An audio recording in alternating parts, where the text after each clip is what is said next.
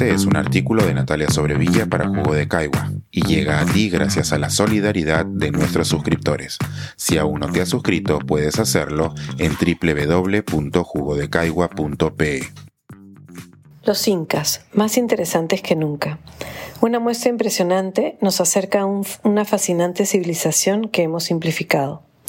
En el Perú, los incas ocupan un espacio que ronda el mito, y esto se ha visto reforzado desde que el mundo nos considera el epicentro de la civilización que regía los Andes cuando los españoles llegaron en 1532. Mientras nos acercamos a los 500 años de la conquista del Tahuantinsuyo, la nueva muestra del Museo de Arte de Lima, Los Incas, más allá de un imperio, nos acerca de manera sobresaliente a esta cultura que aún sobrevive en el Perú. La exposición nos entrega un compendio de todo el conocimiento sobre los incas que se ha acumulado hasta el momento, combinando las investigaciones de los últimos 50 años y haciéndolas accesibles a un público más amplio. Un ejemplo es la compleja teoría de los seques, desarrollada por Tom Siudema en la década de 1960, sobre el uso del espacio en la capital imperial del Cusco. En la muestra, ella se ha conceptualizado claramente por medio de la tecnología. Ya que casi todo lo que conocemos sobre los incas proviene de lo que dijeron los españoles de ellos, se hace necesario un proceso de relectura. Recuerdo haber escuchado en una de las clases de historia del Perú que dictaba Franklin Pisa en mi facultad que las crónicas de la conquista dicen mucho más sobre los españoles que sobre los incas. Por ello, Suidema, John Murra y otros expertos buscaron utilizar los métodos de la antropología para entender los textos históricos y lo hicieron acompañándolos de la observación del mundo andino contemporáneo. A pesar de que se les criticó en algunos casos, que en algunos casos llegaran a pensar que los actuales habitantes de los Andes eran equivalentes a lo que fueron los incas, o presentaron su mundo como un utópico, en la segunda mitad del siglo XX, estos estudios revolucionaron nuestra manera de entender el mundo incaico. La muestra del Mali nos da cuenta de ello y complica saludablemente la narración simplista que los peruanos tenemos aprendida desde la escuela. Esta narrativa explica en gran medida que los incas se hayan convertido en parte extraordinaria de nuestra identidad nacional. Es usual ver en el Mundial de Fútbol masculino un hincha compatriota con disfraz del Inca. Nuestros niños repiten la supuesta máxima incaica, ama Sua, ama Yuya, ama Quilla. No seas ladrón, no seas mentiroso, no seas ocioso. Y Machu Picchu es el gran símbolo de la peruanidad.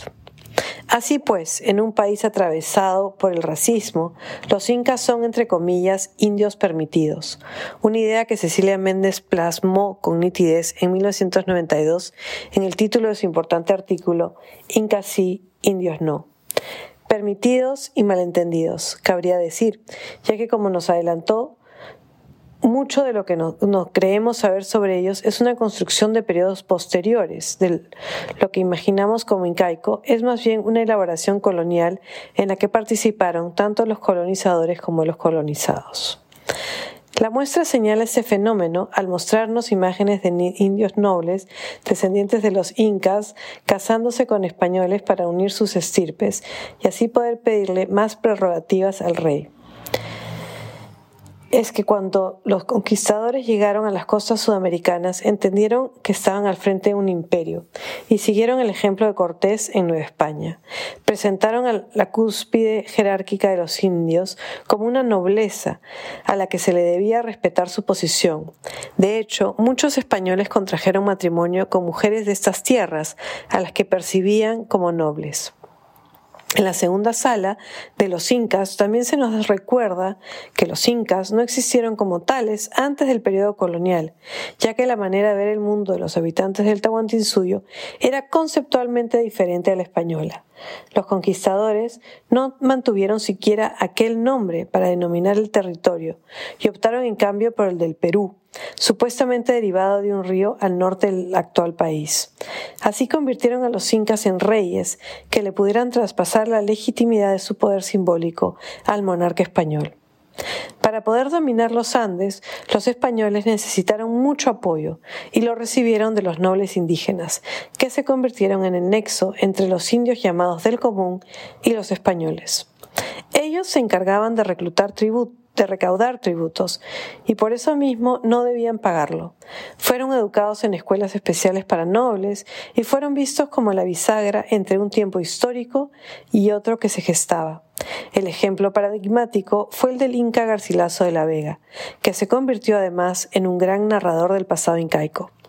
Sin embargo, se considera como primera mestiza a Francisca Pizarro, la hija del conquistador, y de Quispe Sisa, que era hermana de Huáscar, Atahualpa y Manco Inca, e hija del legendario Huayna Cápac, para más señas.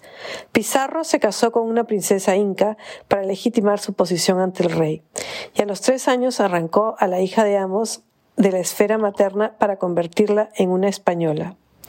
La vida de Francisca en España es digna de una novela, y de hecho, Alonso Cueto la acaba de publicar con una voz narrativa en primera persona, para que tratemos de imaginar mejor su adaptación al mundo que le tocó vivir.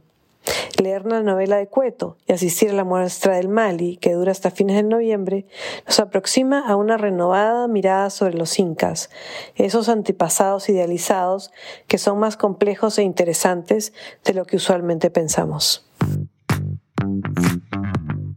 Pensar, escribir, editar, grabar, coordinar, publicar y promover este y todos nuestros artículos en este podcast cuesta y nosotros los entregamos sin cobrar.